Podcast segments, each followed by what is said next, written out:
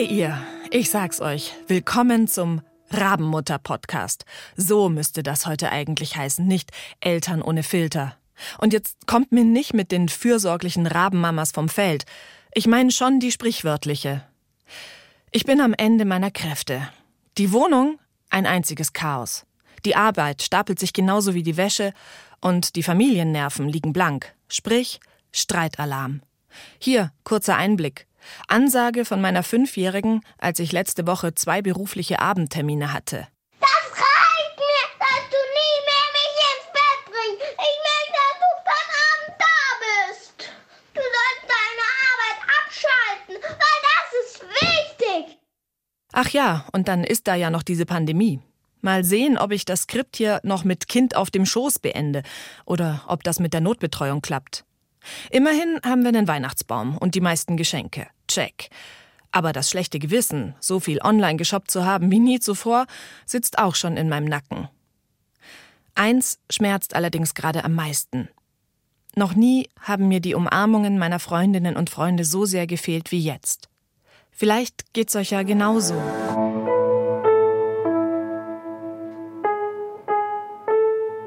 Eltern ohne Filter. Ein Podcast von Bayern 2.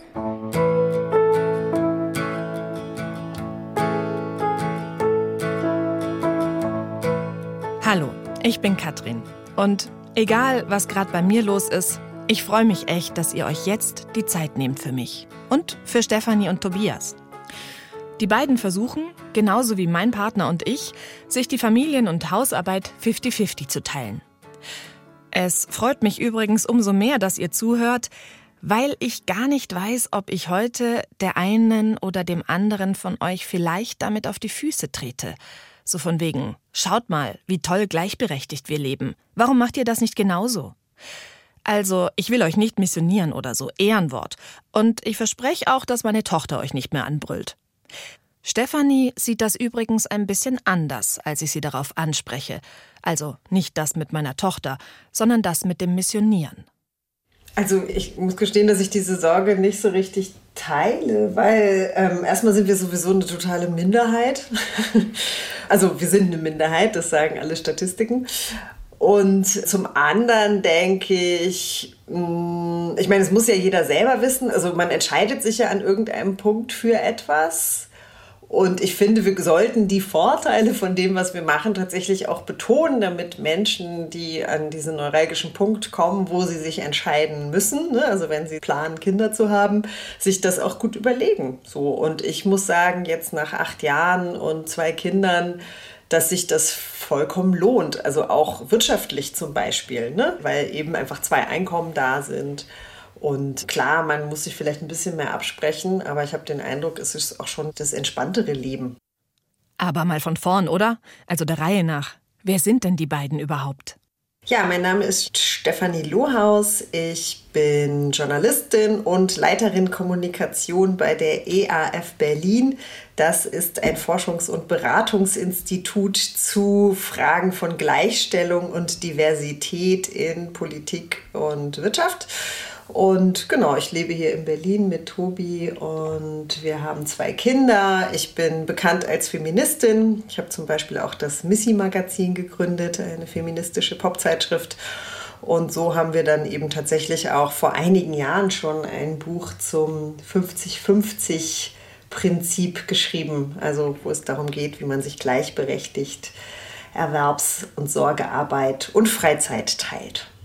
Und ich bin Tobias Scholz, von Haus aus mal Sozialwissenschaftler. Ich habe eine ganze Weile an der Uni gearbeitet und bin eigentlich seit der Geburt unseres ersten Kindes auch aus der Uni raus, habe eine Weile für NGOs gearbeitet und seit zwei Jahren bin ich Grundschullehrer. Stefanie und Tobias sind beide Anfang 40. Ihre Kinder sind acht und vier. Unsere erste Verabredung müssen wir verschieben.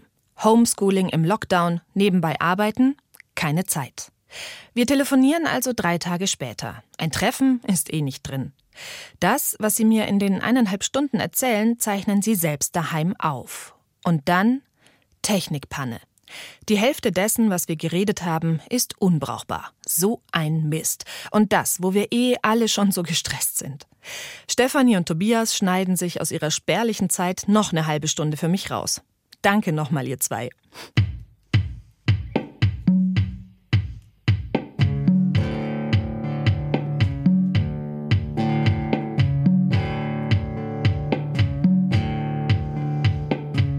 Eine Minderheit sind wir also. Ja, deckt sich mit meinen Erfahrungen im Freundes- und Kolleginnenkreis. Ich kenne fast keine Familie, in der die Mutter nicht nach der Geburt in Teilzeit gegangen ist. Und meistens, nicht immer, heißt das auch, sie kümmert sich mehr um Haushalt und Kinder. Hey, ich mag meine Freundinnen und es ist mir auch wirklich egal, wie sie leben. Kann natürlich jede Familie so halten, wie sie will.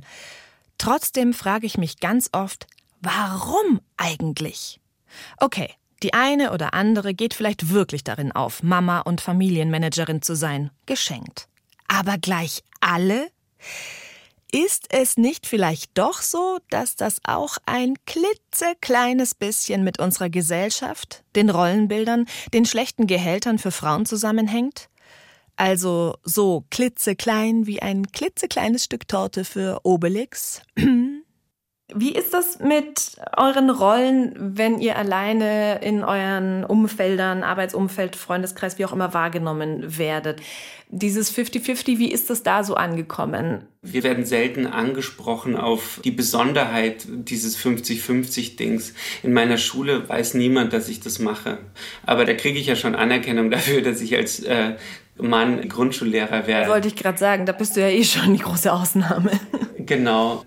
Also ich habe ein paar Jahre lang in Teilzeit gearbeitet und das fand ich einfach super problematisch, da ich schon jetzt irgendwie unter meinen männlichen Peers dann der Einzige war, der im Freundeskreis eben Teilzeit gearbeitet hat, in einem Bereich, der sowieso jetzt nicht so gut bezahlt ist. Und das hat sich schon nicht gut angefühlt, muss ich echt sagen. Was hat sich nicht gut angefühlt dabei? Dass man halt dieses Schulterklopfen kriegt für das Engagement als Vater und für die Familie aber dieses implizite Wissen, dass ich gleichzeitig eben nicht jetzt der Familie finanzielle Sicherheit gebe. Und das ist für viele, ich staune halt auch echt immer, wenn ich Männer das aussprechen höre. Das ist halt schon noch für ganz viele so der Inbegriff von Vaterschaft oder Rolle in der Familie. Ähm, dieses Ernährer-Ding. Dieses Ernährer-Ding, ja. Und dass viele Männer dann eben auch sagen, wenn ich das nicht machen würde, würde es mir schlecht gehen. Und ich kann das ein Stück weit verstehen. Ich bin nicht unbedingt in der Familie so ähm, aufgezogen worden, aber das ist halt eine klassische Teil von so einer männlichen Sozialisation mhm. ne, in, in Deutschland. Mhm. Das hat ja auch damit zu tun, dass zum Beispiel so Erwerbsbiografien total bruchlos sind. Wir kriegen keine Kinder und bevor es Elternzeit gab, war es irgendwie klar, dass Männer da keine Brüche haben, die können Jobs wechseln, aufsteigen und so weiter. Und es ist eigentlich nicht äh, zu erwarten gewesen, dass da irgendwelche Pausen kommen oder irgendwelche Ansprüche auf Teilzeit. Und Männer sind halt verfügbar für Arbeitgeber. Und ist dir da so eine Art Enttäuschung entgegengeschlagen oder auch ein, ja, mit dem können wir ja nicht so rechnen? Ja, genau so in der Richtung oder halt so, so nach dem Motto, wirst du dich ja wohl auch bewusst dafür entschieden haben, dass du das halt nicht bedienst. So. Und Steffi und ich haben halt wirklich ein paar Jahre gebraucht, um beide im Job so zu landen, dass wir sagen, okay, jetzt funktioniert das mit unserem Job und Gehalt und Status vielleicht auch so, dass wir nicht nur 50-50 machen, sondern dass wir halt auch als Familie irgendwie vom Fleck kommen und eine Zukunft planen können. Und seitdem habe ich dann eben diesen Widerspruch nicht mehr gehabt, dass ich mich jetzt mit den anderen Männern, Freunden und so weiter vergleiche. Das hatte mein Partner übrigens auch ab und zu. Eine Zeit lang hat es ihn gezwickt, dass ich mehr verdiene als er. Und mich übrigens auch. Aber nur, weil es unser Modell wieder unrund macht. Also ich meine damit, lieber würde ich euch erzählen, dass mein Partner, obwohl er mehr verdient als ich, insgesamt acht Monate Elternzeit genommen hat. Denn machen wir uns nichts vor. Geld spielt hier eine große Rolle. Mehr Geld wiegt mehr als eine gleichberechtigte Verteilung der Aufgaben. Und klar kann ich es verstehen, wenn Paare Zukunftspläne machen, in denen die Finanzen ein wichtiger Punkt sind. Und trotzdem begebe ich mich jetzt wieder mit Anlauf aufs Glatteis. Ist es der SUV oder der Karibikurlaub wert, Dass die eine ihre Karriere nahezu beendet, während der andere nicht weiß, welche Kleidergröße seine Kinder haben? Punkt für Tobias an dieser Stelle. Ich weiß halt einfach seit der Geburt, was meine Kinder für eine Klamottengröße und eine Schuhgröße haben. Das weiß ich schon immer. Was hat Johann gerade? Ja, 134 und 36 Schuhgröße. Und was hat Lotte? Ja, 98, 104 und eher so eine 27. Stimmt. Hast du das jetzt, äh, um es zu beweisen, gefragt oder weil du es angezweifelt Nee, hast? ich wollte es, um es zu beweisen. Dass ハハハ。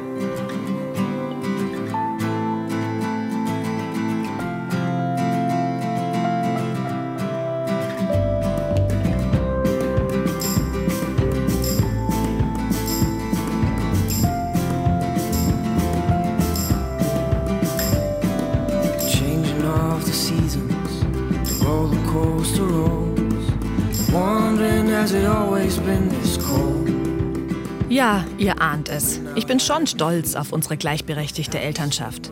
Genau wie Tobias und Stefanie haben wir, also mein Partner und ich, gleich zu Beginn damit losgelegt. In der Schwangerschaft haben wir beschlossen, die ersten beiden Monate sind wir zu zweit beim Baby. Dann geht er vier Monate arbeiten und als unsere Tochter sechs Monate alt war, ging dann ich arbeiten und er blieb daheim.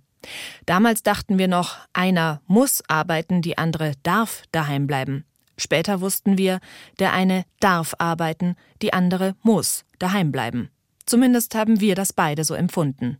Kennt auch Tobias. Steffi kommt zur Tür rein, ich drück ihr wirklich sofort das Kind in die Hand und gehe mir ein Bier aufmachen und setze mich irgendwo in die hinterste Ecke der Wohnung, weil ich einfach nur erleichtert bin, das Kind loszuwerden.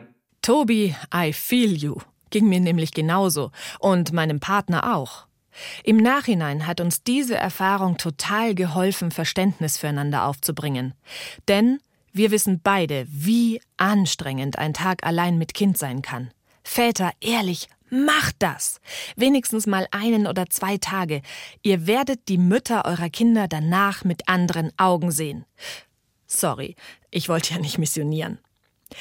Blöd ist übrigens dabei, wenn ich als Mutter mein Kind nach so einem Tag loswerden will, bin ich die Rabenmutter. Bei einem Vater haben wir Verständnis und feiern ihn sogar noch. Hattest du denn manchmal so dieses Gefühl, du bekommst als Mann viel schneller Applaus für so eine Familienarbeitstätigkeit als die Mütter? Klar, das kann man sich überall abholen und ganz schnell. Also, dass das nach wie vor von Müttern als Selbstverständlichkeit erwartet wird und dass Männer, die sich da irgendwie einbringen, abgefeiert werden. Ne? Also bei mir im Dorf in Niederbayern, wo ich herkomme, wenn ich da mit der Manduka und einem Baby vorne drin durchs Dorf gelaufen bin, das war halt schon so eine besondere Wahrnehmung. Und es wäre auch heute noch so. Und in irgendwelchen beruflichen Umfeldern hier in Berlin, trotz allem, kriegt man dafür immer noch sehr, sehr viel und sehr, sehr leicht Anerkennung. Und Stefanie, hast du an einem bestimmten Punkt für dich selber irgendwann mal loslassen müssen? Ich sag mal ein Beispiel. In dem halben Babyjahr, was ich allein mit unserer Tochter war, habe ich Brei gekocht. Als mein Partner dann übernommen hat und ich voll arbeiten ging, hat er gesagt, nö, ich koche kein Brei, ich kaufe Gläschen. Und da habe ich kurz schlucken müssen und habe mir aber gedacht, stopp, ich will, dass er das macht. Ich will, dass er hundertprozentig verantwortlich ist. Er darf das machen, wie er möchte. Kennst du solche Momente? Ja, auf jeden Fall. Das ist tatsächlich schon echt lange her. Ja. so, aber ich, ich finde vor allem, was man auch loswerden muss, ist, ist ein schlechtes Gewissen. Also dieses Gefühl, dass man eben weg ist und dass das total okay ist und dass es dem Kind gut geht und dass ich trotzdem noch das Gefühl hatte, ja, irgendwie bin ich eben doch vielleicht so ein ganz kleines bisschen doch eine Rabenmutter. So, ne? Und ich glaube, das manifestiert sich dann eben an so Brei. Gefühlen. Dieses Gefühl, das kenne ich auf jeden Fall, ohne das jetzt an einer konkreten Situation gerade festmachen zu können. Trotzdem erinnere ich mich, dass ich eine Zeit lang gesagt habe, ich wäre lieber Papa. Und zwar, ich glaube, um so ein bisschen Verantwortung abgeben zu können. Was jetzt natürlich Ja, dem ganzen 50-50 widerspricht, aber was in diesem, in diesem Rollendenken so drin ist. Genau. Also das ist, glaube ich, das Gleiche, ne? dass du dieses Gefühl, dieses schlechte Gewissen, wenn man dann nicht da ist, das, das ist ja einfach eine Emotion, die man irgendwie hat. So, ne? Und Männern wird zumindest zugeschrieben, und ich glaube, das ist auch so, dass die die einfach nicht haben. Die So. Glücklichen. Naja, aber das ist ja gerade das Tolle, ne? Also, dass ich jetzt zum Beispiel in der Erwerbsarbeit, ich kann Verantwortung sozusagen, was unseren Verdienst und so weiter, was meinen Status und so weiter abgeben, ja? Und auf der anderen Seite konnte Steffi von Anfang an abgeben und musste halt diese Mutterrolle nicht so überperformen, ne? die halt so gesellschaftlich erwartet ist. Und so konnten wir beide uns immer irgendwie in Richtung Mitte bewegen. Genau, und so wie Tobi das nicht hundertprozentig losgeworden ist, ne? also als er quasi in Teilzeit gearbeitet hat, sich irgendwie mies gefühlt hat, so habe ich mich dann am Anfang auch vielleicht ein bisschen mies gefühlt, wenn ich nicht die ganze Zeit beim Baby war. Aber eben auf Dauer geht dieses Gefühl ja auch irgendwie weg, ne? tatsächlich. Das geht ja um bestimmte Situationen und Zeitspannen, die sich dann auch verändern. Ja, oder dann eben der Moment, wo man es erkennt. Also das Erkennen ist ja quasi der Knackpunkt, dass man es dann loslässt und sagt, ja, Ja. aber wir haben uns bewusst dafür entschieden und ich möchte das auch so. Ja, ja. Genau.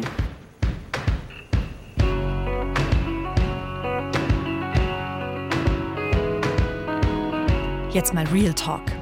Ich feiere hier das 50-50-Modell, sag noch, ich will aber niemanden missionieren und weiß dabei doch ganz genau, wie anstrengend das halt auch ist.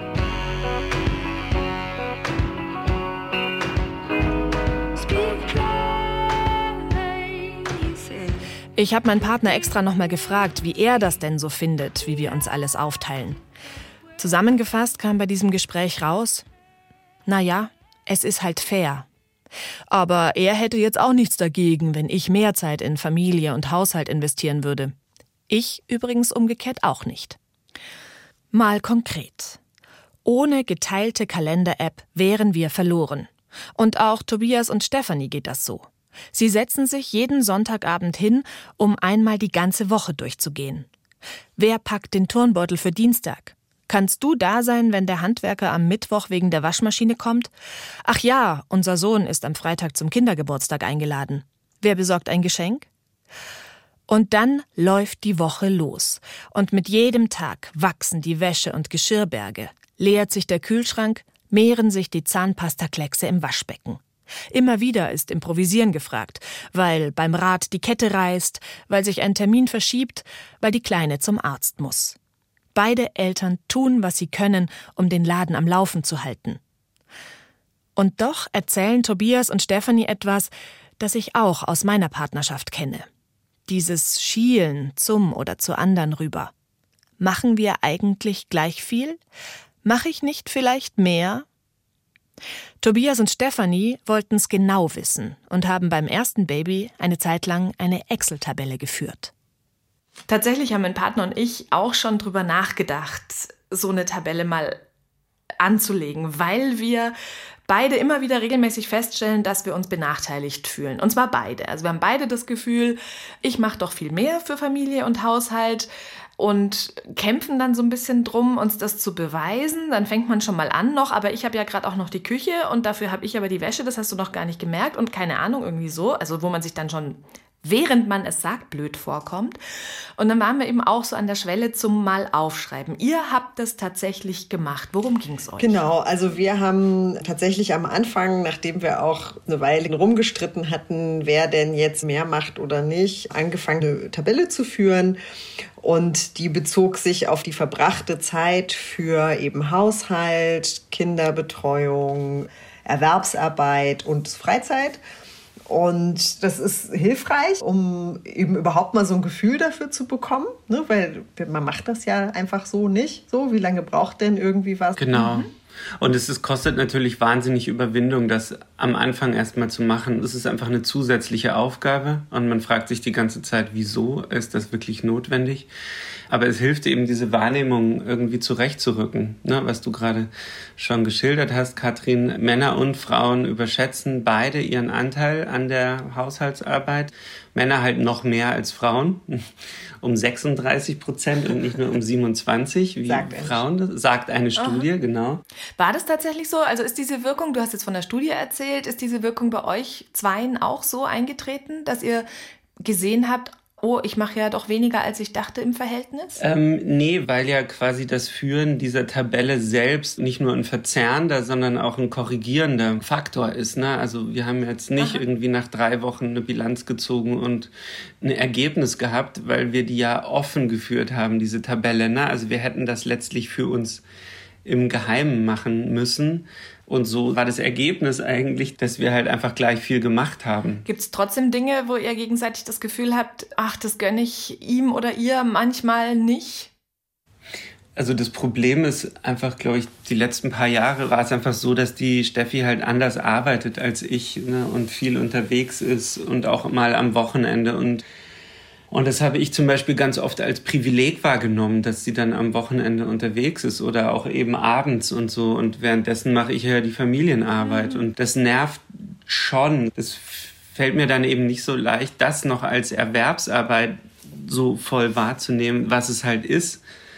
Weil am leichtesten ist es halt 9 to 5 Office-Zeit irgendwie als Erwerbsarbeit so anzurechnen. Ne? Und alles andere mhm. dann halt nicht.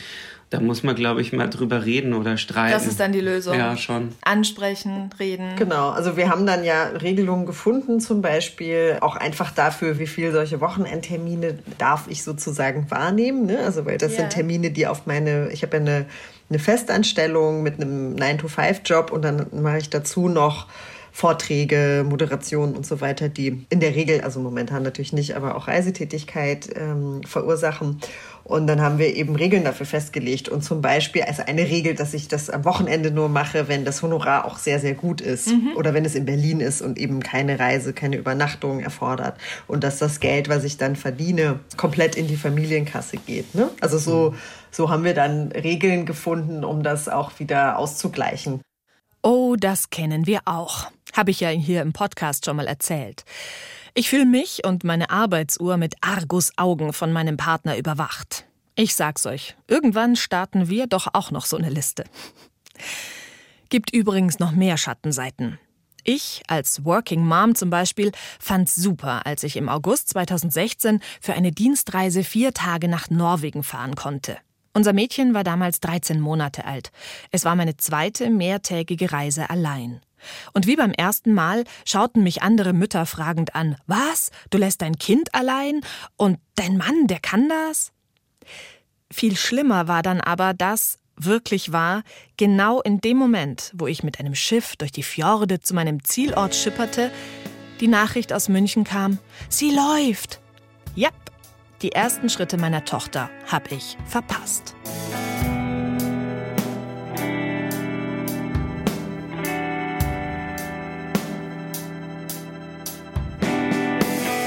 Besprechung am Sonntagabend, geteilte Kalender-App, Regeln, Absprachen, Orga-Arbeit und immer wieder reden, reden, reden. Boah, unser Familienleben klingt so bürokratisch.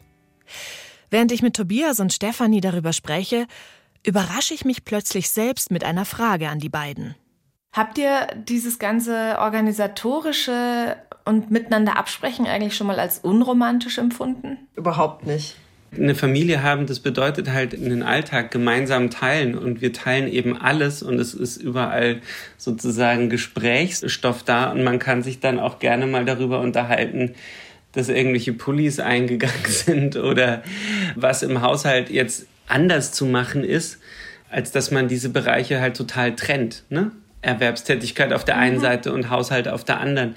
Ich bin da halt dankbar dafür, dass wir einfach sämtliche Lebensbereiche teilen und über alles uns austauschen und reden können. Und niemand ist in irgendeinem Bereich alleine mit einer Tätigkeit. Ja, und ich glaube, was man auch nicht unterschätzen darf, ist die Romantik, die dadurch entsteht, dass man gemeinsam Sachen schafft. Ne? Also diese Verbundenheit, mhm. dieses Verbundenheitsgefühl. Ich meine, das kennt man ja eigentlich aus dieser Frühverliebtheitsphase, dass man immer diese Dinge zusammen macht und man will auch alles zusammen machen und so weiter. Und ich glaube ja eher, dass, dass eben diese Teamarbeit dass die auch zusammenschweißt und eben auch romantisch sein kann. Also nicht umsonst verlieben sich ja auch Menschen oft bei der Arbeit oder am Arbeitsplatz. Ne? Also das würde ja nicht passieren, wenn das einfach unromantisch wäre, zusammen zu arbeiten. Und auf eine Art arbeiten wir eben zusammen einfach so und freuen uns dann gemeinsam, wenn wir merken, unseren Kindern geht's gut, ne? wenn die irgendwie süß sind und schön spielen. Und das ist ja ein Verbundenheitsgefühl, das das ergibt, diese Dinge gemeinsam erleben zu können. Das gefällt mir. Denn dieses Teamgefühl, das kenne ich auch von uns. Und ja, ich kann nachvollziehen, dass das auch irgendwie romantisch ist.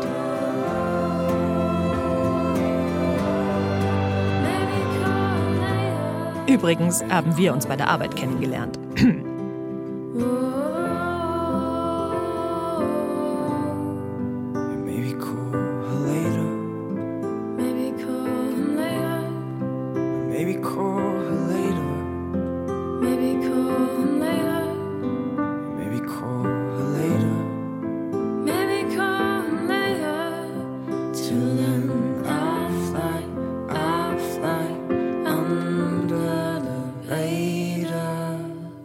ist das also mit dem 50-50. Würde ich es empfehlen? Kann ich echt nicht sagen. Klar ist, ihr müsst es wollen. Denn die Schritte dahin, die finden im Kopf statt. Tobias und Stefanie nennen es Weichenstellen. Vor fünf Jahren haben sie ein Buch rausgebracht. Papa kann auch stillen, heißt es. Und darin erzählen sie davon, wie sie ihr Leben als gleichberechtigte Eltern eingerichtet haben. Inklusive Excel-Listenversuch. Ab wo würdet ihr denn sagen, wir haben ja schon festgestellt, also so das richtige Ausrechnen ist schwierig mit 50-50, sowohl was Geld als auch was Arbeit betrifft. Das ist irgendwie, ist es ein gefühltes 50-50, was glaube ich völlig okay ist. Ab wo würdet ihr denn sagen, fängt's an? Weil ich habe das Gefühl, es ist nur ein Gefühl, ich habe keine Statistiken gelesen, aber ich habe das Gefühl, dass viele Väter von sich behaupten würden, dass sie sich ganz schön zu Hause engagieren. Also ich glaube schon, dass es wichtig ist, dass beide gleich viel arbeiten. Also circa, ja, ich rede jetzt von, weiß nicht, dass beide 30 Stunden arbeiten oder eine Person arbeitet 28, die andere 32 oder eine 40, die andere 35. Aber es sollte keine riesige Diskrepanz Sollten sein. nicht mehr als zehn Stunden pro Woche mehr sein. Nee, weniger sogar. Ich würde sagen fünf. Ja, okay.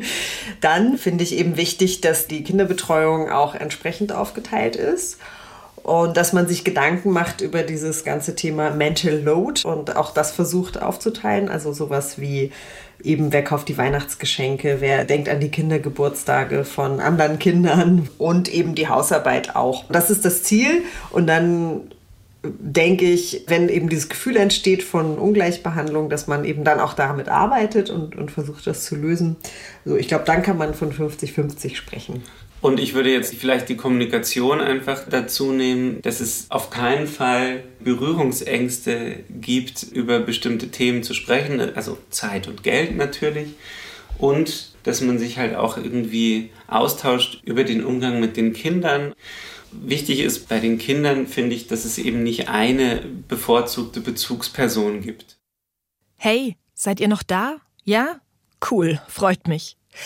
Wenn ihr in all dem Corona-Weihnachtsstress mal Zeit habt, ich würde wirklich gern wissen, wie ihr so zum Aufteilen der Familienarbeit steht.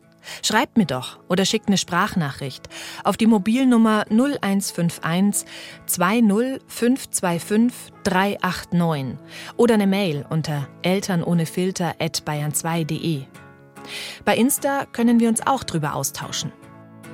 Einen Gruß möchte ich an dieser Stelle übrigens für alle Alleinerziehenden rausschicken. Ihr könnt da nicht viel diskutieren. Ihr habt keine Wahl, wie viel Prozent der Familienarbeit ihr leisten wollt.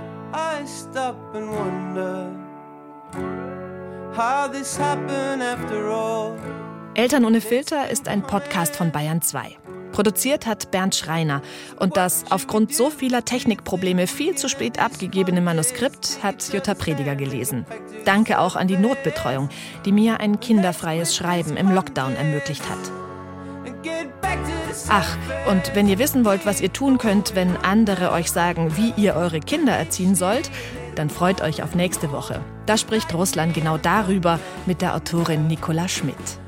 Ich falt jetzt endlich die drei Körbe Wäsche und hol die Weihnachtsdeko aus dem Keller. Danke euch fürs Zuhören, echt jetzt. Kommt gut durch diese Zeit, bleibt gesund, passt auf euch auf und umarmt die, die ihr umarmen dürft. Eure Katrin.